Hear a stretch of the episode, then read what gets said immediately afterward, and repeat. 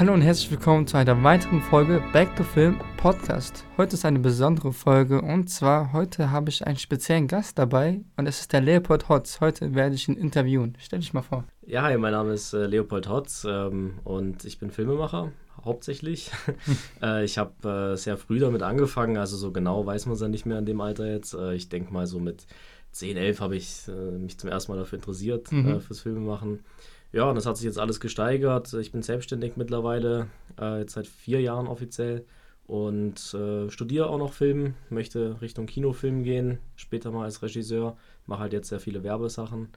Und ja, ich freue mich heute hier zu sein. Das freut mich auch. Wir haben uns auch sehr lange nicht mehr getroffen. Das stimmt, das stimmt. Man Wir muss- kennen uns aber schon länger. Ja, wir- man muss sagen, durch Leopold bin ich auch in, in diese Filmwelt richtig eingetaucht. Also, Das, ich glaube, äh, wir haben einen gemeinsamen Freund, äh, Genau. Lukas Mattioli. Grüße Lukas, Grüße raus. Stelle. ähm, und ich glaube, er hat für mich irgendwie Sounddesign gemacht oder irgendwas war da. Ich weiß gar nicht mehr, was er genau gemacht hat. Ich, ich weiß nur, ähm, ich habe ja mit ihm angefangen, so eine Firma gehabt, Elevation. Also Mhm. hat er mich dazugeholt, wo ich dann angefangen habe, ich will auch äh, Musikvideos machen und so weiter. Da habe ich auch ein paar Musikvideos für meinen Bruder gemacht und ich kam ja aus YouTube, also ich kannte das schon, Schnitt und so weiter. Und da hat er gesagt, komm, ich nehme dich mit an Bord, zeig dir, wie das geht, ein paar Kunden, dies, das. Und dann kam ich an dem Tag dahin und du warst da und hast für ihn ein Coverbild gemacht. Ach, so war das genau. Ich habe für ihn ein Bild gemacht. Ja, ja. Genau, ein Ein Foto. Porträt, ja. Und äh, ich glaube, ich hatte ihm so ein bisschen erzählt, dass ich gerade dabei bin, einen Kurzfilm mir zu überlegen, so ein bisschen am Schreiben war. Und dann meinte er, ja, ähm, kennst du eigentlich schon Dennis? Aber, äh, weil ich glaube, du hattest in dem Moment genau das gleiche vorgehabt. Genau, ich, ja, ich habe ich hab so viele Kurzfilme so schon mal angefangen zu schreiben, aber die hatten immer so, so eine gleiche Art, weil ich sehr viel, ähm, kennst du diese innere Monologe? Mhm, mhm. Also wenn du so einen Film schreibst und der ähm, Hauptakteur spricht eigentlich mit dem Zuschauer oder mit sich selber. genau. So, genau. Und das hat sich sehr oft in meinen Geschichten hat, immer, also immer hat sich verrannt, dass der Hauptcharakter mit dem Zuschauer geredet hat. Was ich aber ab jetzt irgendwie nicht mehr habe. Mhm. Das, ist- das ist eigentlich auch sehr gut. Es ist ganz schwierig, äh, die innere Gefühlswelt in einem Film darzustellen. Genau. Da gibt es eigentlich immer den Klassiker, das ist Voice-Over, Genau. äh, wo einfach dann gesprochen wird und jemand dann erzählt, wie er sich fühlt.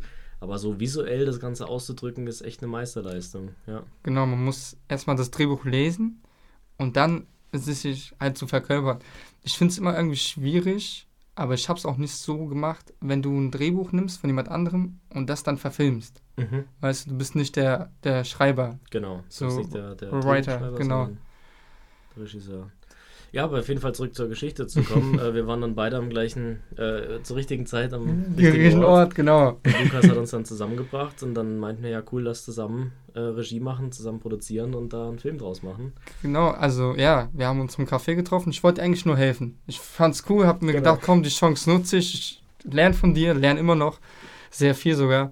Und habe mir gedacht, komm, und dann hat sich die Geschichte so entwickelt und, und wir haben uns auch dynamisch auch sehr verstanden, haben gesagt. Ja, also du hast sogar sofort. gesagt, wir machen das zusammen, habe mich saugeehrt gefühlt. Klar, nee, also das hat, das hat sofort gepasst. Äh, Wir hatten genau die gleiche, also auch, auch, wir hatten jetzt nicht die gleiche Idee für den Film, äh, wir hatten noch nicht so genau das Konzept, aber wir hatten so das gleiche Mindsetting. Äh, Wir hatten im Genau. Kopf genau die gleichen Ideen gehabt, die gleichen Gedanken, in welche Richtung es geht. Und dann war ich nur noch die Frage, dass wir uns da auf, eine, auf, ein, auf ein Konzept irgendwie einigen. Und ähm, dann kam da irgendwann eine richtig coole Story raus, die sich dann Ja, genau. Crossing Lines genannt hat. Ja, genau, Crossing Lines das Projekt, Projekt-Title. Aber das war auch der Hauptname so am Ende des Tages. Ja, wir müssen jetzt mal den Leuten sagen, weil sie können ja leider nicht äh, zuschauen, nur zuhören. Äh, wir sitzen gerade in einem Studio Genau. und neben uns ist ein riesen Poster ähm, von Crossing Lines. Genau. Äh, das offizielle Poster, ich glaube das A3 müsste das sein. Äh, oh, ich weiß, ich glaube A0 sogar. Ah, nee, Quatsch, ja, das, ist viel größer, das ist 60 größer. mal ja. 90. Stimmt, A2 oder sowas oder A0 tatsächlich. Ähm, ja, also da, da stehen auch alle drauf, die mitgemacht haben und so. Genau. Äh, also echt, echt, das war echt eine coole Erfahrung. War, war für mich auch die erste richtige Erfahrung mit äh, Schauspieler, mit Kameramann, mit Belichter, mit, mit Set-Angestellten, also Angestellten in dem Sinne so, dass wir Leute hatten, die den Ton gemacht haben, Regie zu führen. Ich habe die erstmal zugeguckt, danach habe ich ein bisschen auch. Ein, also ich fand's cool. Genau, also man muss dazu sagen, es war für uns jetzt nicht, ähm, dass wir da jetzt jahrelang an einer Idee gefeilt haben und dann unbedingt diesen einen großen Film gemacht haben, sondern es war so dass wir halt auch viel selbst daraus lernen wollten. Ähm, Genau. Wie macht man eigentlich das Ganze? Ich hatte davor schon ein, zwei kleinere Filme gedreht, aber ich war da immer alleine. Ich habe immer alleine alles gemacht und hatte nur die Schauspieler dabei. Und das war, glaube ich, auch mein erster Kurzfilm, wo wirklich äh, so, ein, so eine Grundausstattung äh, Ausstattung an, an allem Mhm. da war. Mhm. Äh, auch jedes Department irgendwie besetzt war. Ja, Ja. Wir, wir hatten dann irgendwann die Idee gehabt, äh, äh, einen kurzen Film zu machen und dann, wie es so immer ist, haben wir dann tausend Ideen gehabt und Ja, haben ja. erstmal gedacht, fünf bis 15 Minuten, Ja, irgendwie sowas. ja, klar, aber das ist irgendwie normal so. Also, es gibt ja, ähm, ich habe letztens gehört, es gibt ja zwei Arten von Drehbuchschreibern. Mhm. Es gibt einmal die Gärtner, Mhm. die, die pflanzen einen Kern und gucken, wie es sich rauswächst. Es Mhm. zum Beispiel Quentin Tarantino. Er schreibt, fängt an zu schreiben und irgendwann ist es zu Ende so. Der, wie ein Baum. Und es gibt einmal die Architekten. Das ist zum Beispiel Christopher Nolan ist ein Architekt. Mhm. So, der baut sein, sein Konzept von vorne bis hinten aus. Und wir haben Crossing Land auch von vorne bis hinten ausgebaut. Beim, beim stimmt, zweiten Mal. Beim ersten Mal waren wir ein bisschen die Gärtner. Da haben wir sehr viele Ideen ausgebaut. Da- Das war ja noch in der Stadt, dass er draußen rumläuft und so weiter. Weißt du, was ich meine? Genau, also, also ich glaube, das war aber auch eine gute Lehre für uns. Man sollte am Anfang sich nicht äh, zu sehr einschränken, wenn man noch am Schreiben ist, weil auf dem Papier kann man noch alles schreiben, Hm. was man will. So. Aber irgendwann muss man sich da halt mal sagen, wenn man so kurz davor ist, langsam dann wirklich das Drehbuch zu schreiben, ähm, schaffen wir das wirklich so groß zu machen? Wird es dann überhaupt noch gut? Genau, ob es möglich ist. Genau, und dann sagt man einfach, ja, vielleicht ist es jetzt zu groß. Wir hatten dann auch irgendwie 15 Minuten geplant, verschiedene Drehorte, Ja, das war ja, alles zu das viel. war viel, ja. Und äh, dann haben wir einfach gesagt, nee, komm, ähm, wir tun uns jetzt einfach mal ein bisschen selbst limitieren in dem, was wir machen können. Und wir haben einfach gesagt, okay, wir nehmen eine Location, wir nehmen zwei Schauspieler und der Film soll fünf Minuten ähm, äh, maximal gehen und ich glaube in Echtzeit. Das war auch noch so eine Vorgabe. Ja, Oder? ich, bin weiß nicht, ich weiß nicht, ob es Echtzeit eine Vorgabe aber eigentlich macht es ja Sinn. Also so wie es aufgeschrieben hat, macht es ja Sinn. Irgend, irgend, irgendeine Vorgabe hatten wir noch. Ich glaube, es war, dass wir tatsächlich irgendwie das äh, äh, von der, keine Zeitsprüge drin hatten oder irgendwie sowas. Ja, so, ja, ich denke, ja, genau. Genau. Und dann Ja. haben wir tatsächlich diesen 15-Minuten-Film, der irgendwo über jemanden, der in der Stadt rumrennt, äh, haben wir dann in einen Ort äh, umgeschrieben Genau. Und äh, hatten dann zwei Schauspieler gefunden. Das waren ähm, Nikolai Borger und Frank oben. genau, mal kurz aufs Plakat geguckt. Genau. Äh, super Schauspieler, muss man sagen. Also Äh, ja. Sehr, sehr professionell. Sehr professionell auf jeden da Fall. waren wir wirklich die Amateure an dem Ja, Set. ja, klar, aber ich fand's auch cool, da, das habe ich auch zu dir sogar gesagt. Die hören ja auf uns. Genau, also wir waren in dem Moment natürlich als Regisseure Chefs. Ja, genau. Ja. Äh, und, und weil wir es auch noch selbst produziert haben, war auch kein Produzent, der gesagt hat, äh, hey, mach das mal ein bisschen billiger und schneller, sondern wir konnten da wirklich das so machen, wie wir es wollten. Ähm, aber tatsächlich waren da halt dann zwei mm, 30-Jährige, die auf uns hören mussten. Oder 40, ich glaube, Nikolai war 40. Kann gut Ja, ja, sein. der. Ja. Nee, es war äh, eine super Erfahrung. Es war, hat super Spaß gemacht. Wir hatten ähm, einen super Kameramann dabei, den Robert Zerbst, ein guter Kumpel von mir. Der war super. Ja. Der, war- der ist super. Ich, Grüße auch an der Grü Stelle. Grüße gehen raus. ähm, den hatte ich kennengelernt auf einem Kinofilm-Dreh in, in Dortmund. Äh, Kinofilm in Anführungszeichen. Es war mehr so eine Independent-Produktion. Da habe ich äh, Aufnahmeleitung gemacht und er hat da auch Kamera gemacht. Und ähm, wir waren da gerade dabei, äh, den Film zu schreiben. Und dann habe ich ihm gesagt, Genau. während, der, während der Drehzeit da in Dortmund, hey, hier, das ist das Filmprojekt, äh, schau es dir mal an, was, was sagst du dazu? Und dann hat er gefragt, äh, braucht ihr noch einen Kameramann? Und dann war er da mit dabei. Ja, er war, er war ja nur, nur nicht Kameramann, er war Kameramann, äh, Licht-Department äh, und hat noch, äh, wie, wie hieß es, vom, vom Drehbuch diese Zeichnung gemacht. Storyboarder. Storyboarder. Genau. Hat er auch noch so gemacht. Ja. Ich fand's geil. Ja. Also, Äh, Robert ist ein Multitalent. Also Robert ist wirklich ein Multitalent, muss man sagen. Ich würde jetzt gern seine Reaktion sehen, wenn er das jetzt hört. Wir ähm, müssen das dem auf jeden Fall schicken. ja, nee, also er ist ein Kameramann, der sehr viel Wert auf Licht legt äh, und auch früher alles selbst gemacht hat und daher wirklich ähm, in jedem Bereich wirklich auf, auf Qualität Wert legt und sich da auch überall auskennt. Ja, und es war für uns natürlich ein riesen Glücksfall, dass er dazu gesagt hat. Ja, genau, dass du den auch kanntest, weil ich kannte keinen. ich kannte keinen. Ja, ich glaube, das ist eine Stärke von mir, äh, Leute zusammenzubringen. Ja, also, Das, das, äh, das mache ich sehr gerne. äh, wir hatten ja dann auch noch also Lukas, der Kumpel, der uns zusammengebracht hat, der hat später noch das Sounddesign gemacht. Genau, Sounddesign. Genau, dann hatten wir ähm, noch im Ton den Moritz dabei. Genau, der hat den Ton, genau, der hat den Ton Das war einfach ein Kumpel von uns, der, ich glaube, wir haben so Freitag oder Samstag gedreht, ich weiß gar nicht mehr.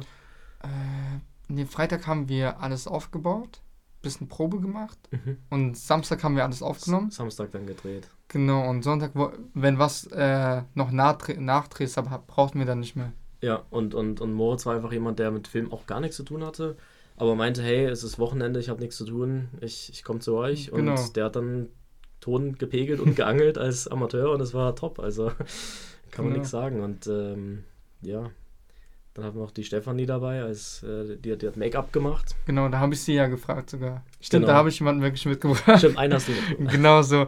Ähm, ja, genau, Make-up. Also Make-up-Artist hat die Haare geschnitten, nochmal ein bisschen Make-up drauf gemacht. Genau. Ja, und dann ähm, gab es noch die Kerstin, die Kerstin Agger. Die hat ähm, die, die Stimme haben, gemacht. Die haben wir irgendwie kennengelernt übers Internet als Schauspielerin. Ähm, und wir meinten, in dem, in dem Projekt gibt es jetzt leider keine Rolle für sie, weil es wirklich nur zwei Leute gibt in der Wohnung. Und männliche, wir wollten halt männliche. Genau, wir wollten zwei männliche Agenten haben in dem Moment. Und, äh, aber wir wollten trotzdem, dass sie irgendwie beteiligt ist, weil sie einfach eine sehr coole Persönlichkeit war. Und haben wir ihr gesagt, hey, es gibt da diese Sprechrolle und äh, das war sie genauso äh, dabei wie alles andere, was man ihr hätte angeboten. Genau. Also die ist immer top motiviert. Ich habe ich hab letztens sogar auf Facebook gesehen, kennst du äh, Mac Müller oder Herr Kuchen? Mm, nee. Ist, ist es so ein Musiker und der hat auch eine relativ ältere Dame gesucht für sein Musikvideo und Christian Ager hat sogar geschrieben drauf. Ja. Und ich musste einfach nur lachen, die ist ja wirklich im Video drin. Ich habe das Video nicht gesehen, aber sie ist dabei. Aha. Witzig. Ja, ich glaube, das ist auch, auch eine gute Sache, ähm, was, man, was man da zu dem Projekt sagen kann äh, Filmprojekte sind nicht nur da, gerade solche, die jetzt wenig Geld kosten und äh, in denen man wirklich viel ausprobieren kann, die sind auch wirklich da, um sich zu vernetzen.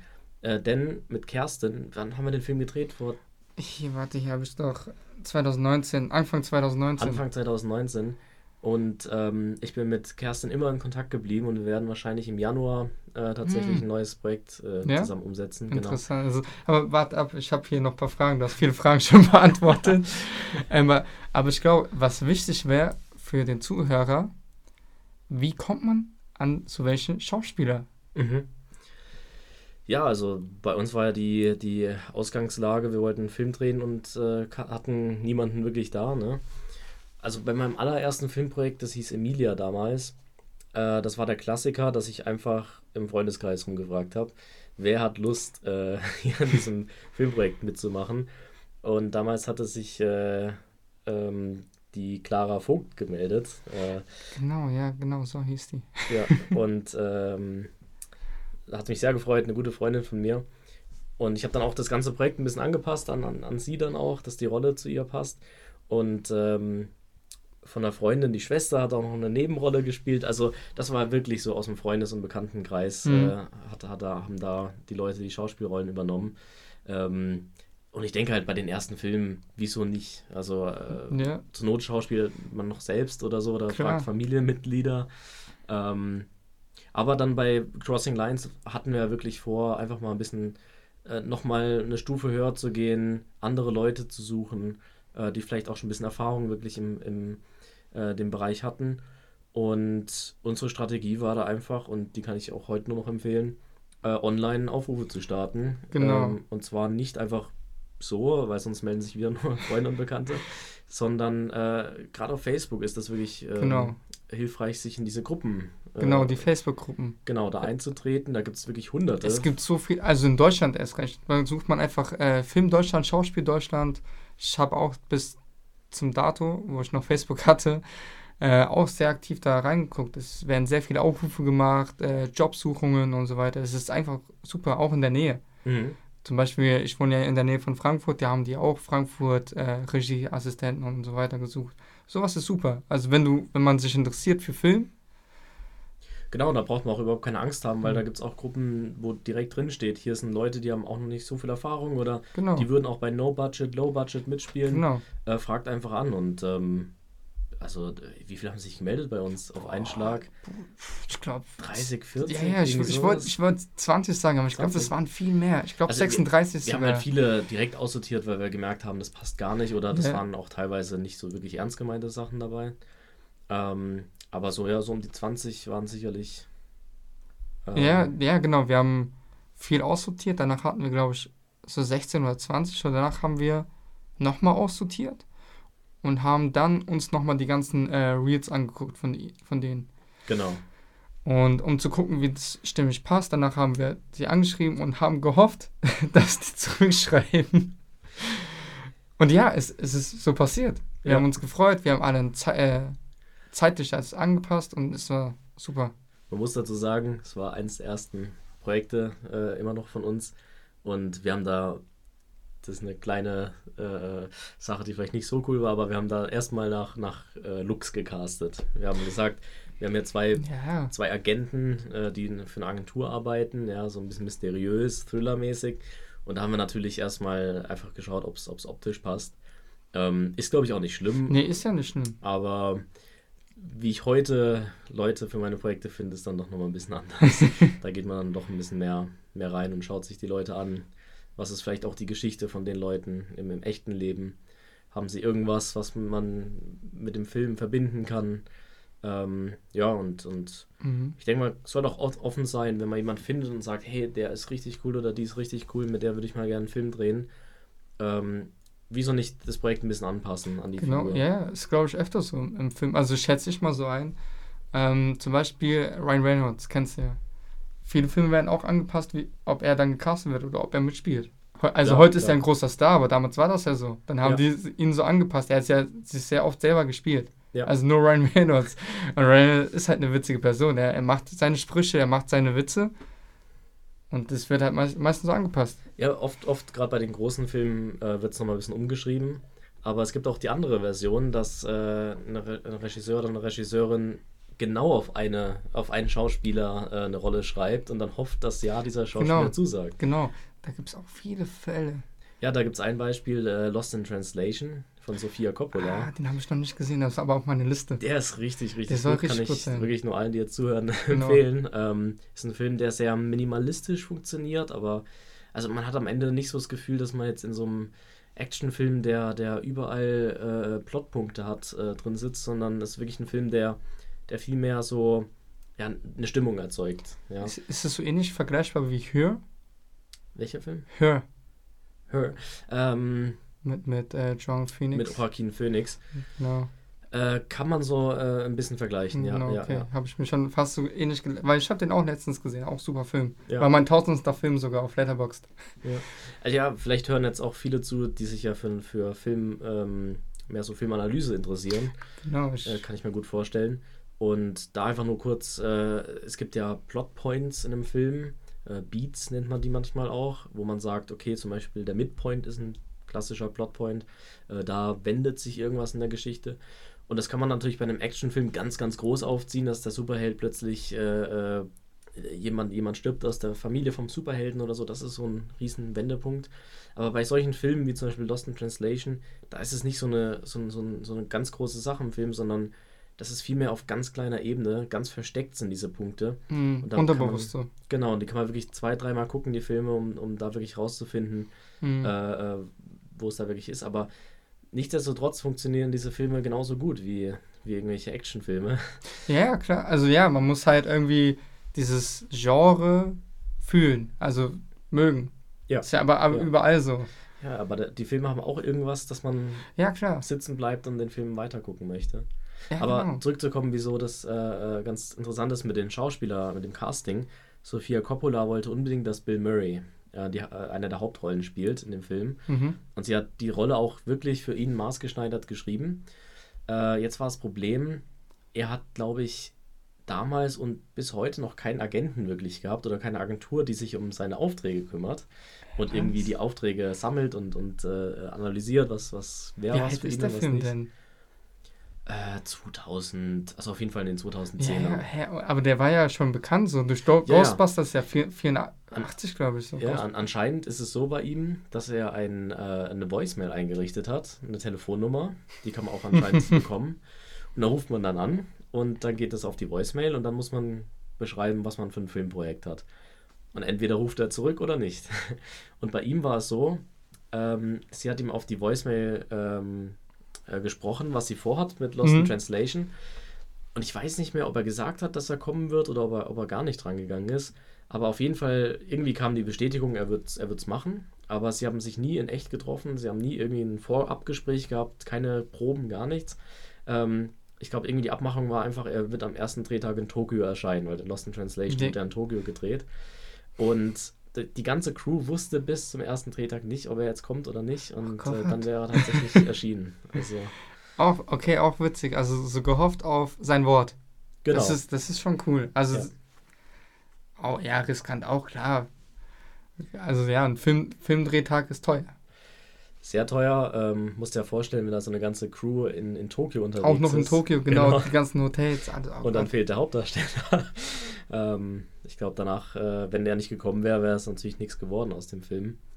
Ja, nee, aber wirklich ein sehr, sehr interessanter, spannender Film geworden, der auch heute noch äh, diskutiert wird Hm, unter okay. Film, Filmkritikern und anderen Interessant. Analytikern. Mhm. Interessant. Muss ich mir auf jeden Fall reinziehen. Ist ja auch auf- meiner Liste.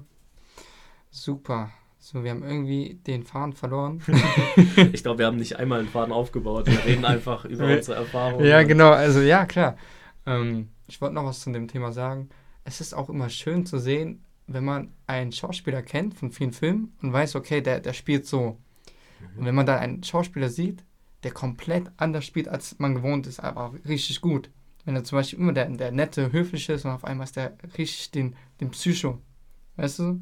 Mhm. Dann, dann denkst du, ja krass, richtig wenn, gut man- wenn man gespielt. jemanden castet ähm, äh, in einer Rolle, in der man ihn gar nicht vermuten würde. Genau, und dann funktioniert es ja auch. Und dann Ja. denkst du, wow. Da gibt es auch viele Beispiele. Ich glaube, Tom Cruise in Collateral heißt der Film, glaube ich. Ah ja, genau, mit äh, Jamie Foxx. Genau, genau. Ja, Ähm, auch, auch guter Film. Auch, ja. das ist auch von Jamie Foxx. Be beide sind sehr gut gespielt. Jamie Foxx äh, musste aber den Schüchternen spielen. Mhm. Er musste sch- schüchtern zurückhalten und danach wird er wieder zu Jamie Foxx, wie man ihn kennt. Ja, ja. Ja, oder ich glaube, bei Spiel mir das Lied vom Tod ähm, oder des Todes, äh, da wurde Henry Fonda, glaube ich, zum ersten Mal in so einer Bösewichtrolle gespielt. Das ist ein Mhm. Kultklassiker, ein Western. Habe ich auch noch Und nicht gesehen. Henry, aber Henry Fonda hat dann bis dahin, glaube ich, immer die, die, die Heldenrolle gespielt im Western, ja. Äh, aber da war er tatsächlich, glaube ich, der Bösewicht. interessant, interessant. Okay, okay, dann ähm, würde ich sagen, fangen wir mal an mit dem Interview. Ich habe ein paar Fragen aufgeschrieben, aber manche hast du schon beantwortet. Aber ich würde mal mit der ersten Frage, du guckst die ganze Zeit eh hier rüber auf dem Bildschirm. Ja. Und die erste, lautet, äh, lau äh, die erste Frage lautet, äh, was war dein allererster Film im Kino? Boah, das ist eine gute Frage. Ähm, also es war auf jeden Fall noch ein Film, der auf Film gedreht wurde. Also Ah. auch auf Film dann ähm, im Kino gezeigt wurde, also im Sinne Mhm. von analogen Filmen. Äh, heutzutage wird ja viel einfach digital gestreamt dann über den Projektor. Mhm. Boah, das, also den ersten Film, den, an den ich mich erinnere, das könnte vielleicht Harry Potter gewesen Harry sein. Potter? Ja. Witzig. Mm, Okay. Ich, ich weiß auch noch, äh, ich war mal in Peterson und Findus, äh, das war mal so ein Kinderfilm. Ja, klar, Ki Den Kinderfilm, erinnere ich ja. mich noch. Aber äh, Ich finde das so interessant so. ja, ich, ich glaube, zu meiner Kindheit war VHS gerade äh, Ja, sehr populär. Sehr deswegen bei hat mir man, auch, ja. Hat man oft äh, VHS-Kassetten angeguckt. Genau, VHS-Kassetten kennt auch sehr wenige, sehr, sehr wenige. Ja, das gibt es ja gar nicht mehr. Ja, also gespielt wird gar nicht mehr. Da, also, oder sehr, sehr selten. Äh, oder nur die Hochzeitsvideos, die auf VHS sind. Aber das Ding ist, ähm, ich habe damals die Maske mit Jim Carrey Mhm. auf VHS rauf und runter geguckt. Meine Eltern haben gesagt, diesen Film habe ich jeden Tag zweimal geguckt oder Wie so. alt warst du da? Vier oder so. Vier. Vier, fünf oder so. Aber ähm, zu dem ersten Film, mein erster Film war Findet Nemo. Findet Nemo. Ich mhm. weiß noch, ich weiß noch ganz genau, ich saß relativ weit vorne in der Mitte mit meinem Dad, hab einfach dieses Kino bewundert, oben unten, wo der Projektor, wo der steht, von wo kommt der Film, so ich habe alles so alles wahrgenommen außer den Film, ehrlich zu sein. Und äh, ein Kind, äh, Kindergartenfreund saß hinten, das wusste ich noch. Also ich, aber ich fand's Krass. cool, also ich fand's cool.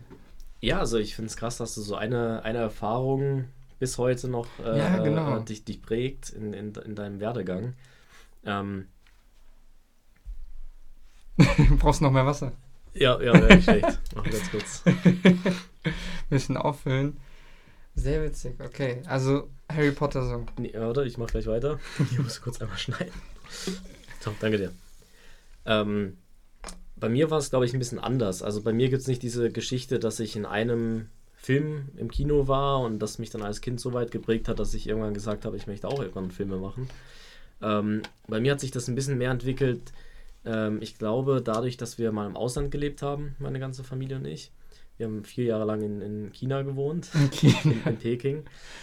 Und da war es so, Mhm. ähm, dass man in den Supermärkten immer so einen Nebenraum hatte. Das gab es wirklich in vielen Supermärkten dort, wo man äh, eine kleine Filmmediathek hatte, wo man sich Filme kaufen konnte. So. Also so ein bisschen gibt es ja mittlerweile in Deutschland auch, dass du irgendwie in den großen, größeren Kaufhäusern so eine kleine Videoecke hattest. Genau, hier im Kaufland ist ja auch eine relativ große sogar. Genau, aber, aber damals ähm, war es glaube ich, noch nicht so populär.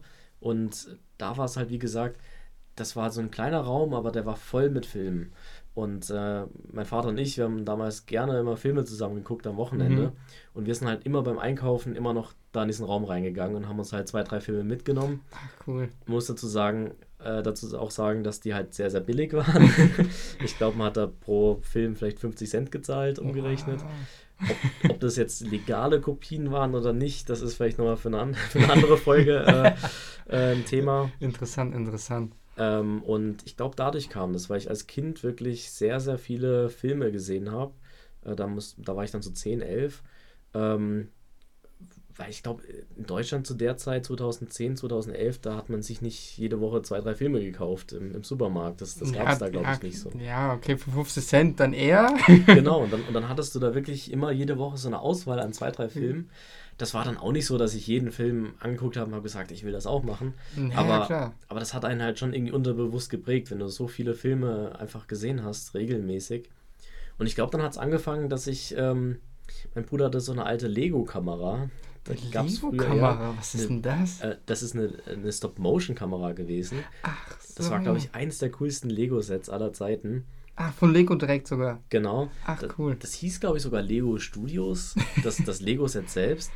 Und das war so eine Filmkulisse. Äh, da war auch so ein Dinosaurier dabei und, und was auch immer. Da konnte man so seinen eigenen Actionfilm drehen. Ach so, ach so okay, kenne ich auch, kenne ich auch. genau. Und, und, und dann war halt so eine Stop-Motion-Kamera mit dabei. Und die habe ich dann halt irgendwann mal gefunden im, im Lego-Haufen von meinem Bruder, als der das nicht mehr benutzt hat. Und da habe ich halt angefangen, so kleine Stop-Motion-Filme mit Lego zu machen. Das waren so die, die allerersten äh, Gehversuche im Film. Und habe das dann auch mit, mit Freunden noch ein bisschen weitergemacht.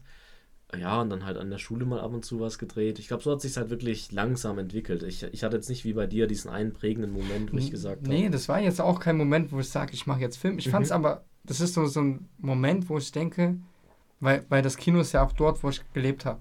Also mein ganzes Leben dort und ich gehe auch sehr oft dort auch ins Kino. Und ich kenne es ja auch noch, wo es ganz alt war. Jetzt ist, bauen die ja immer um. Und darum, ich, das ist ein Moment, der in meiner Erinnerung geblieben ist. Ich habe sogar letztens meinen Vater gefragt, weißt du noch, in welchen Film wir zum ersten Mal gegangen sind? Puh, auch keine Ahnung. ich weiß es halt noch so. Aber es war kein Moment, wo ich sage, ich mache Filme. Der Moment kam sehr, sehr spät. Mhm. Sehr, sehr spät sogar. Wie alt warst du da? Wo ich den Moment kennengelernt Mhm. habe. Boah. Auf jeden Fall war ich, war, ich schon volljährig. Ich, Mhm. schon mal, ich war 18, glaube ich sogar. Okay, krass. Ja, ich, ich weiß, als wir uns damals getroffen haben, das war ja auch nicht dann allzu lang äh, von da her. Genau, sind jetzt schon zwei Jahre. Nee, sogar. Sogar jetzt, glaube ich, mit dem Monat oder Oktober haben wir uns getroffen. Drei Jahre jetzt schon. Drei Jahre. Drei Jahre. Mhm. Kommt mir eigentlich viel, viel länger vor. Auf jeden Fall, auf jeden Fall. Ähm, aber ich, ich weiß noch, damals, als wir uns getroffen haben, da hast du gesagt, du willst jetzt damit anfangen und so. Ähm, das waren so deine ersten Schritte damals. Genau. Ich, ich, ich weiß aber noch, dass es einen Moment gab, äh, wo ich gesagt habe, ähm, nicht, dass ich jetzt so ein riesen Filmfan werde. Ich glaube, das hat sich so langsam entwickelt, wie gesagt. Aber es gab einen Moment, wo ich dann schon ein bisschen vertieft war, so mein erstes Geld verdient habe mit Filmen und dann irgendwann den, wirklich den Entschluss gefasst habe, ich will jetzt Regisseur werden oder, oder Filmemacher. Das auch wirklich beruflich äh, Mhm. später ausprobieren. Ich meine, da war ich so 15 oder 16 Ach. das ist halt die Zeit, wo man in der Schule sich überlegt, was will ich denn eigentlich später werden. Ähm, vielleicht auch mal mit den Leistungskursen im Gymnasium schauen, ob man da vielleicht schon mal irgendwas in die Richtung wählt. Mhm. Äh, Mhm. Aber ich weiß noch, wir haben halt sehr viele Filme in der Schule gedreht. Und äh, deswegen hatten wir da so eine kleine Gruppe, die, die immer mal wieder was gemacht hat. Auch am Wochenende haben wir, Ah, das, haben ist, das ist cool. haben wir irgendwie kleine Sachen ausprobiert. Und irgendwann hat mir ein Kumpel mal ein Making-of geschickt von einem Kinofilm. Und das war der Kinofilm Die Welle von Die Dennis Welle, oh. Gansel. Ja, das ist ein super deutscher, deutscher Kinofilm. Genau, also ein super Film, auch, auch eine Empfehlung auf jeden Fall mit Ja. Jürgen Vogel in der Hauptrolle. Ja, genau, Jung. Da, da gibt es auch, es sind sehr viele Schauspieler, die heute sehr bekannt sind. Zum, zum Beispiel Freddy Lau. Frederik Lau. Lau, das war, glaube ich, ja, sein Durchbruch. sein, seine erste Rolle dort. Ja, Ja. genau. Da war der.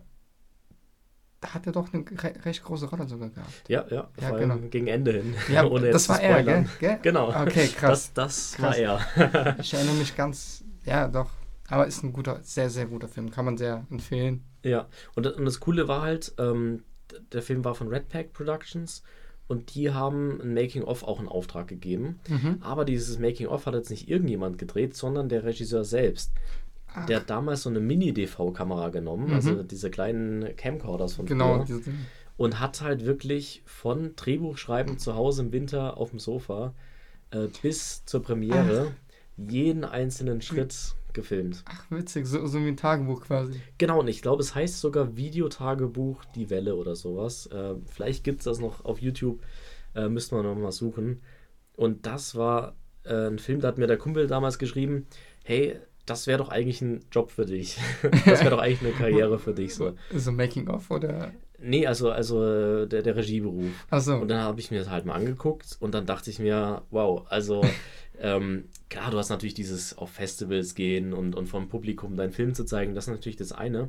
Aber er hat halt wirklich jeden Schritt gezeigt und, und ich fand es halt wirklich faszinierend, dass du halt so viel mit Leuten zu tun hast äh, im, im Kino, wenn du wirklich einen, einen Kinofilm drehen möchtest. Äh, dass du ja wirklich mal ein, zwei Jahre erstmal davor dich um alles kümmern musst Genau, und ja. mit so vielen Leuten Vorgespräche führst, bis du dann irgendwie mal die erste Klappe schlägst. Und als ich das gesehen habe, da dachte ich, das will ich auch. Krass. Das ist doch der beste Beruf, äh, äh, den also es gibt. ich kann es nicht verneinen. Ich finde es aber sehr krass, dass du das schon damals mit, mit 15. Und dann, und dann habe ich gesagt, das, das will ich machen beruflich. Das Ja. ist cool. Das ist Und cool. Das war dann nur das Problem, meine Eltern davon noch über zu überzeugen. Ja, ja, ich kenn's. Ich kenn's. Ähm, das war am Anfang natürlich, äh, die Antwort war darauf, ob ich das mal studieren werden darf. Äh, nein. dann war irgendwann die Frage, äh, die Antwort vielleicht. Äh, dann war die Antwort, du machst erstmal was anderes und dann kannst du Film studieren. Aber irgendwann hatte ich sie dann, glaube ich, überzeugt, dass ich das ähm, direkt studieren möchte und, und auch, äh, ja, da haben sie mich auch am Ende unterstützt. Ja, und jetzt studierst du das ja auch. Jetzt studiere ich, jetzt bin ich auch bald fertig, in einem Jahr circa. Also ne, jetzt bist du im vierten Semester? Ich bin schon im Im fünften. fünften. Am, jetzt bist du jetzt im fünften, gell? Genau, jetzt bin ich im fünften. Es gibt ein Praxissemester, deswegen Mhm. sind es sieben insgesamt. Ja, also jetzt ist noch ein offizielles, das sechste und dann das siebte ist das Bachelor-Semester schon. Und was kommt da? Ein eigener Film oder? Genau, einmal macht man seine Bachelorarbeit wie neben äh, Bachelorstudiengang, aber man hat auch die Möglichkeit, eben seinen Bachelor-Film zu drehen. Das ist sozusagen der Abschlussfilm. Und das Coole ist da, dass man da ein bisschen Geld vom, von der Förderung Ach. bekommt. Und, und äh, noch so, so Kamera und so weiter? Auch gestellt oder musst du das alles selber? Kann man von der Hochschule ausleihen. Mhm. Ja, ähm, Genau, Equipment und so weiter. Mittlerweile haben die sogar ganz gute Sachen, Black Mhm. Magic, Ursa und sowas. Ähm, aber das reicht natürlich lange nicht, was man wahrscheinlich am Ende braucht. Aber ich glaube, es gibt so um die circa 1000 Euro ähm, für jedes Crewmitglied als Ach, Förderung schon mal. okay. Meistens macht man es so zu dritt oder zu viert. Also Mhm. so die ganz groben Unkosten, die hat man dann schon mal gedeckt. Ja, das ist schon, schon auf jeden Fall was. Genau, und dann kann man sich noch bewerben für eine richtige Förderung vom Kurzfilm. Und dann kann man, glaube ich, bis zu, ich glaube, so 15.000, vielleicht 20.000 Euro bekommen. Viele, die jetzt vielleicht zuhören, werden jetzt erstmal denken, das ist aber ganz schön viel Geld, 20.000 Euro. aber dazu muss man sagen, äh, in so einem Film, äh, bei so einem Filmdreh ist das nicht so viel. Ja, genau. Ich sag's ja auch immer wieder. Die Leute, wo, also ich habe ja einen Film vor und da habe ich auch so kalkuliert. Also im, im günstigsten Fall komme ich da mit einer Million oder 1,3 Millionen gut durch. Also damit der auch sehr gut aussieht und die Story erzählt. Und viele so, wow, ist ja voll viel. Und ich muss immer so grinsen und denke mir so, eigentlich ist das nicht so viel. Es ist Geld, es ist auch gut investiertes Geld auf jeden Fall. Aber ja, in den Dimensionen, wenn, wenn man so denkt und weiß, ein Film hat 200, 200 Millionen gekostet und sieht so aus, ist halt immer was anderes. Klar, also man muss halt immer schauen, was das so viel Geld kostet. Ähm, Genau. In Deutschland ist, glaube ich, die Definition 1 bis 1,5 Millionen ist noch Low Budget tatsächlich. Ähm, da sagt man, das ist noch keine, kein normaler Kinofilm. Ähm, zwischen 1,5 und 2,5 Millionen ist so mittleres Budget. Und erst ab zweieinhalb Millionen ist man bei einem normalen, bei einem normalen Budget von einem Kinofilm. Also äh, das sind Dimensionen, da muss man sich erstmal hinarbeiten. Ja, ja, genau, genau. Also ich habe gehört, ein durchschnittlicher deutscher Film kostet 3 Millionen. Das kann sein, ja. Ja, genau. Ja. So, sowas in der Art. Es gibt ja jährlich eine För- Förderung von 400 Millionen für Mhm. Filme jedes Jahr. Und ich denke mir so, wo fließen die hin? Wenn man mal alles zusammennimmt, äh, es gibt ja regionale Förderung, es gibt. Bundesförderung und so Genau. weiter und so fort. Da kann natürlich so, so Summen zustande kommen. Mhm. Ähm, am Freitag hatten wir aber eine kleine Präsentation, da ging es auch um, um Filmförderung. Und da war es tatsächlich so, dass ähm, ein paar Zahlen auch genannt wurden, ein paar Statistiken. Und es ist so, dass äh, ein durchschnittlicher Film in Deutschland dauert sieben Jahre, bis er von der Konzeption bis zum äh, auf, äh, bis zur Aufführung dauert das sieben Jahre, äh, der Prozess, also wirklich extrem lang. Aber mit Förderung. Äh, allgemein. Allgemein? Also, genau, im, im Durchschnitt. Sieben Jahre lang. Wenn du jetzt sagst, ich will jetzt meinen Film drehen, dann dauert es sieben Jahre. Und ähm, nur einer von zehn Filmen kommt überhaupt über die Finanzierungsphase hinüber. Ja, also der, der gängige Weg, äh, einen Film in Deutschland zu produzieren, ist, dass man halt eine, eine Produktionsfirma schon hat oder eine andere Produktionsfirma überzeugen konnte Mhm. und äh, das Drehbuch schon irgendwie geschrieben hat, das die ganze Konzeption gemacht hat, vielleicht schon das Team ein bisschen gefunden hat, wer macht Kamera, wer macht vielleicht die Komposition, vielleicht auch schon ein paar Schauspieler angeschrieben hat, ähm, dann auch so vorab ähm, Vereinbarungen getroffen hat, äh, Mhm. zwar nicht verbindlich, aber hey, Schauspieler XY hat prinzipiell Interesse an meinem Projekt und das sammelt man dann alles. Bis dahin ist noch kein einziger Cent geflossen an irgendjemanden und geht damit dann zur Förderung und sagt, hier ist mein ganzes Paket, äh, würdet ihr das fördern? Und das müssten dann so im Durchschnitt drei Jahre sein, bis man an diesem Punkt angelangt ist. Und wie gesagt, da hat noch nie irgendjemand Geld verdient, ja. Ähm, Genau, aber dafür hast du drei Jahre sehr viel Mühe aufgebracht, so. genau. Boah. Und dann sagt die Förderung entweder ja oder nein. Wenn sie nein sagt, dann fängst du wieder von vorne an. Genau, musst halt ein neues Konzept zu bringen oder was abändern. Man kann tatsächlich versuchen, was abzuändern. Äh, manchmal sagt die Förderung, das hat uns nicht gefallen oder das muss noch ein bisschen ausgearbeitet werden. Genau, aber da- das ist natürlich jetzt auch alles nur Erfahrung, die ich äh, wiedergeben kann von anderen Leuten. Ich selbst äh, bin da ja noch nicht. Ich habe tatsächlich vor, ja, so kurz nach dem Studium äh, die, die Konzeptionsphase von meinem ersten Debütfilm abzuschließen. Genau, was du mir auch so erzählt hast. Genau, und dann muss ich halt erstmal Produktionsfirmen finden, die vielleicht Lust haben, das zu co-produzieren. Mhm. Und vielleicht macht dann irgendeine Förderung Ich hoff's, ich hoff's. äh, uns ein nettes Angebot. Aber wie gesagt, da muss man auch äh, zwei, drei Jahre jetzt erstmal warten, bis man überhaupt dann zur Finanzierung kommt. Boah, das ist schon, muss ich gerade verdauen. Also das ist auch sehr, sehr verdauungswürdig, wenn wenn man denkt so, ja, so, ich will einen Film machen, sieben Jahre. Also ich bin jetzt 23 und damit 30. Das, man muss ganz klar, äh, man muss sich ganz, äh, ganz im Klaren darüber sein, dass es in Deutschland eigentlich nicht den Beruf gibt, Vollzeit-Kinoregisseur. Äh, manche können das machen, äh, das sind aber auch sehr große Namen dann. Till Schweiger. Til Schweiger, Äh, Matthias der- Schweighöfer. Der kriegt es vielleicht hin, wenn er auch noch zwei, drei Restaurants hat, dann, dann, dann klappt das mit dem Lebensunterhalt.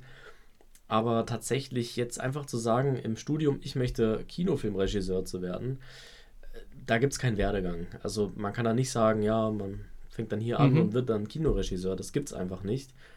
Ähm, man muss zwangsweise irgendwie anders Geld verdienen. Der gängigste Weg ist dann Werbung zu drehen äh, oder, oder andere Positionen im, im Mhm. Kinofilm irgendwie auszuüben, Kamera zum Beispiel.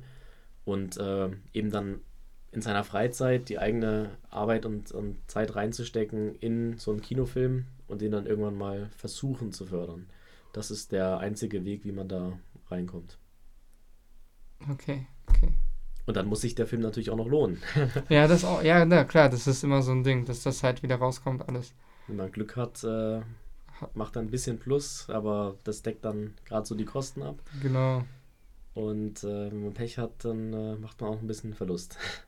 Genau, genau, das ist ja auch immer so ein Ding. Also auf jeden Fall haken wir das mal ab und gehen mal weiter zur nächsten Frage, weil ich finde die Frage sehr interessant. Und ich weiß nicht, ob du mir eine Antwort geben könntest. Was ist dein Lieblingsfilm? Das ist natürlich immer die Standardfrage. Das ist klar, klar, aber das würde mich jetzt sehr interessieren in deinem Fall. Also, ich habe mal vor einer Zeit lang angefangen, so eine Top-10-Liste anzufangen. Krass. äh, der, der besten Filme. Da gucke ich jetzt mal gerade meine Notizen rein. Ähm, die ändere ich auch immer ab und zu. Mhm. Man muss dazu sagen, man hat ja nicht so diesen einen Film immer.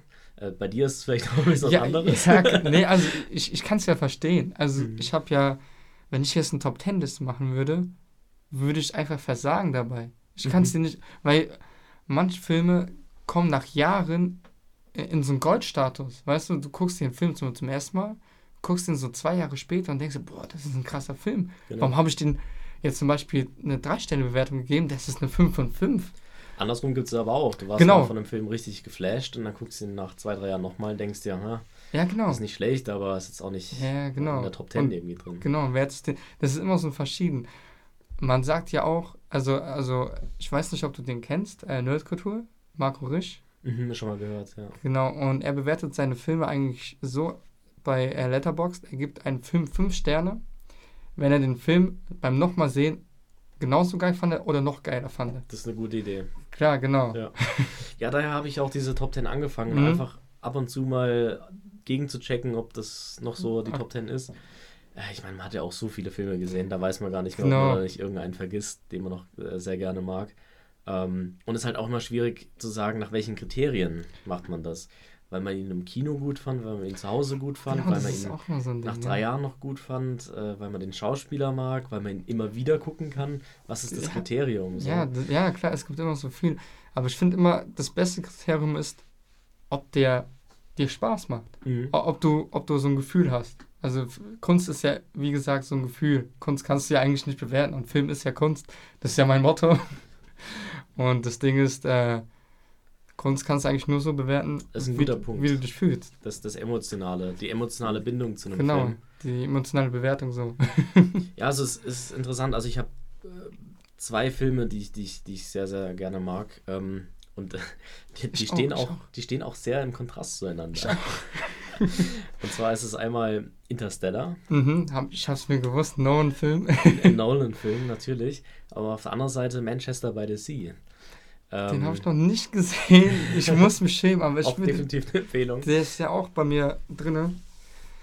Und man hat halt ähm, bei Christopher Nolan natürlich einen Actionfilm, man hat Science Fiction, man hat ähm, äh, ja, Filme, die so ein bisschen der Romantik zuzuordnen sind, vom Stil her, ja, die, die Sehnsüchte äh, nachgehen, mhm. wie ist das auf anderen Planeten genau, ja. äh, äh, zu wohnen oder sowas. Ähm, und bei Manchester by the Sea hat man eigentlich genau das Gegenteil, da hat man Realismus, man hat äh, wirklich äh, ein, ein, soziales Drama, was, was sehr realistisch da dran geht, sehr ruhiger Film, mhm. viele mögen den auch nicht, weil er zu ruhig ist, aber ich finde ihn wirklich grandios gemacht, beide Filme für sich dass der da, da entdeckt man irgendwie immer was Neues. Äh, was ja, da, ich kenn's, ich kenn's, genau. Wenn du öfter, öfter einen Film guckst, dann entdeckst du immer so Kleinigkeiten, die, oder, oder Wörter oder, oder Dialoge, die übelst so passen im Nachhinein oder im Vorhinein und denkst dir, er sagt diesen Dialog und 10 Minuten oder 20 Minuten passiert irgendwas in dieser Richtung. Weißt du, was ich meine? Ja, ja. Das ist auch genial ja, einmal das und, und man beschäftigt sich ja auch über die Jahre so mal mit dem Making-of vielleicht mal. Bei Interstellar gibt es ja sehr, sehr viel dazu. Mhm. Äh, und auch sowas wie die, die Musik, der, der Soundtrack von Interstellar wird ja immer mehr gefeiert im Internet. Genau, ja, auch immer. Der kriegt ja immer eine größere Anhängerschaft. Also das ist wirklich ein Film, wo ich sagen muss, ähm, den kann ich mir wirklich oft anschauen. Mache ich nicht, weil mhm. ähm, ich finde, der haut einen dann schon echt um und dann, mhm. je länger man wartet, umso cooler wird es dann wieder. Genau, dann, ich, ich verstehe. Dann hat man wieder viel vergessen. Genau. Ja, und Manchester by the Sea ist halt ein sehr clever gemachter, äh, äh, ja, ein tragischer Film auf jeden mhm. Fall, der mit Rückblenden arbeitet, hat damals auch für den besten Hauptdarsteller gewonnen, den Oscar und ähm, bestes Drehbuch, das von Kenneth Lonergan. Ähm, ja, also Beides sehr interessante Filme. Interessant. Aber ich habe auf dieser Liste auch noch ganz andere Filme, die brauchen wir jetzt nicht alle durchgehen, aber das sind so derbe Komödien wie Sterben für Anfänger, der wird dir nichts Sterben sagen. für Anfänger. Ein super lustiger Film Das aus. sagt mir nichts. aus Also, England. das- also, es sagt mir was, aber ich habe kein Bild von mir. Mhm. Das ist das Ding. Ja, also äh, Sterben für Anfänger, das klingt deutsch. super, super lustig. Und Er ist tatsächlich ein britischer Film. Okay, Wurde dann später in Amerika nachgedreht, also unbedingt das Original angucken Mhm. Ja, ja, aus Großbritannien. genau, gibt es ja viel. Es gibt immer, es gab letztens auch eine amerikanische Verfilmung, die aus Frankreich kommt. Also schon, schon wieder. Nee, nee, nicht aus Frankreich, sondern aus, ähm, aus, aus Finnland. Mhm. Aus Finnland? Oder auf, auf jeden Fall so ein no- nordisches Land von oben. Ähm, und dort, dort, dort wurde auch einfach der Film in amerikanisch umgestellt mit Jake Gyllenhaal. Ach genau, der, der Film, Gilligan, ähm, genau, Jake Gilligan. der heißt The Guilty The Guilty, genau. und das ist, glaube ich, ein dänischer Film. Dänisch, genau, das meine ich. War von einem, äh, der ist auch auf die Filmhochschule gegangen, der Regisseur. Und das war sein erster Film nach dem Studium oder sogar der Abschlussfilm. Ich bin mir nicht mehr ganz sicher. Und äh, wahnsinniger Film, der, der hat nämlich einfach nur einen Drehort. Genau, genau. Das ist das Geile, das ist das. Geile. Also ich habe die äh, den dänischen Film nicht gesehen, aber den Mhm. amerikanischen Film und habe mir einfach gedacht, weil es ja noch von Netflix produziert ist und Netflix will ja jede Woche einen neuen Film rausbringen, das ist ein sehr günstiger Film gemacht. Ich wollte gerade billig sagen, aber günstiger Film gemacht. Aber er weckt Emotionen, ist wieder so ein anderes Szenario, ein, eine Situation. Du kannst nicht viel machen, außer nur rumzutelefonieren. Und das ist auch sehr spannend. Ja, also was damals das Original, was halt so bahnbrechend an dem Film war, man hat Bilder im Kopf, obwohl der Film wirklich nur in der Notrufzentrale Genau. spielt. Und man, man ist voll in dieser Action mit dabei, die da passiert, mit den Genau. ganzen Anrufen. Wir brauchen jetzt nichts spoilern. Ähm, aber man ist da voll drin, obwohl der wirklich da nur sitzt und telefoniert. Genau. Und das geht über 90 Minuten und, es, Das- und es funktioniert. Es, es gab einen Film, ähm, auch von, von Ryan Reynolds. Und ich habe den empfohlen gekriegt äh, von dem Synchronsprecher, von dem deutschen Synchronsprecher von Ryan Reynolds, Mhm. von dem Interview von ihm. Es ist auch ein Film, der spielt nur in einer Session. Also nicht mal in einem Raum, sondern wirklich nur ganz eng. Also man, man kann es ja sagen, weil der fängt, Film fängt auch so an. Es, er fängt an in einer Kiste unter Mhm. der Erde. Mhm. Und Ryan Reynolds hockt da und telefoniert auch rum. Und du hörst diese Soundkulisse und denkst so, oh Gott, also du siehst nur diese Bilder im Kopf, aber es ist genial, es ist unterhaltsam. Der Film geht eine Stunde 30, Stunde 40, aber pur, also richtig geil, kann ich dir nur empfehlen. Bur Burning heißt der, glaube ich. Burning. Ja, irgendwie so, ich kann es dir gleich noch mal raussuchen. Ich glaube, mit, äh, ähm, äh, es gibt noch einen Film, der heißt Lock, also Lock. Ja, ja, genau, mit äh, Tom Hardy. Tom Hardy, genau. Im Auto. Äh, das ist, glaube ich, auch so ähnlich, wo jemand einfach nur rumfährt und telefoniert. Genau. Aber ich habe von ein paar Bekannten gehört, dass sie die Filme nicht so gut finden, wo einfach nur äh, rumgefahren wird, telefoniert wird, was auch immer. Also es ist halt Geschmackssache. Ich finde, für mich hat er funktioniert, der Film. Ähm, für jemand anderen vielleicht eher nicht. Genau, äh, ja, spielt viel, viel äh, Fantasie dazu. Muss halt sehr viel äh, Kopfbilder haben. Wir müssen auch mal über ein paar deutsche Filme reden, auf jeden Fall. Ähm, Deutsche auf Filme. meiner Top 10 ist auch äh, Victoria zum Beispiel. Victor Und auch Toni Erdmann. Das sind Toni wirklich äh, zwei äh, auch, auch sehr, sehr neue Filme eigentlich. Toni Erdmann habe ich noch nicht gesehen. Aber ich fand, äh, wenn wir schon über deutsche Filme reden, also Die Welle, Mhm. sehr krass. Ja. Und äh, Lombok. Mhm, Der, mhm. der, die Fortsetzung von Lombok oder Lombok ist die Fortsetzung von Lombok. Auf jeden Fall.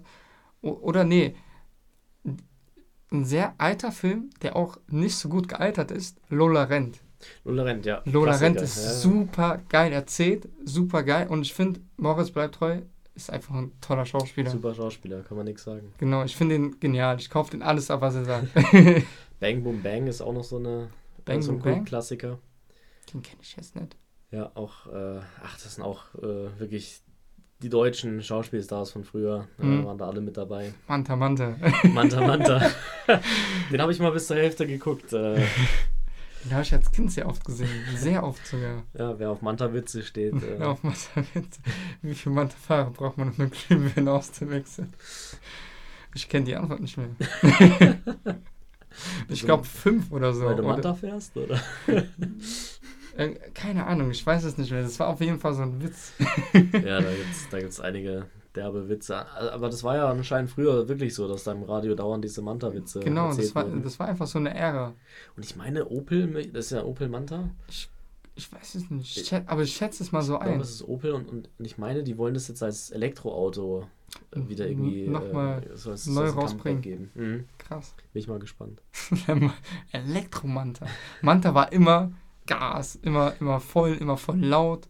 Jetzt waren diese. Sehr klar, so Ja, genau. Es war, es war einfach so ein, so ein Tune-Wagen und Angehwagen. Also so, was heute BMW ist. Ja, Wenn du dich so ein bisschen in der Autoszene so. Ich meine, wir waren damals noch zu jung, Klar. Um, um das wirklich als, als Jugendliche irgendwie mitzuerleben. Aber es muss halt wirklich so eine, so eine Tuning-Szene damals gewesen sein. So eine der ersten wahrscheinlich. Ja, kann gut sein, so, ja. Also in Deutschland so. Das war bestimmt auch zur Zeit von Fast and Furious, als die Filme rauskamen. Hm, Könnte sich überschneiden. Wann, wann kam das denn Fast and Furious raus? Anfang der 2000er irgendwann. Nee, das Manta Manta gab es schon also Manta Manta gab es früher, ja, ja. Aber, aber Fast and Furious. Nee, Fast and Furious ist auch 90, 90er, glaube ich. Wirklich? Ich weiß es So alt schon. Ich weiß es nicht. Ähm, ja, auf jeden Fall muss man auch mal sagen, ich und der Leopold sind eigentlich fast gleich alt. Nur ich bin drei Tage älter als Stimmt, du. Stimmt, du bist drei Tage älter. ich bin drei Tage älter als du. Und ich finde das immer noch sehr witzig, dass wir so sehr, recht gleich auf die Welt gekommen sind. Also wir sind ja eigentlich gleich alt so. Und dass wir halt uns jetzt so getroffen haben, ich finde es sehr romantisch. du bist drei Tage weiser als ich. Drei Tage, du bist viel weiser. Ja. Also ich finde, ich, find, ich gucke immer zu Leopold sehr hoch. Also, ja, aber ich auch, ich kann auch viel von dir lernen. Ja, man, ja, ja. cool.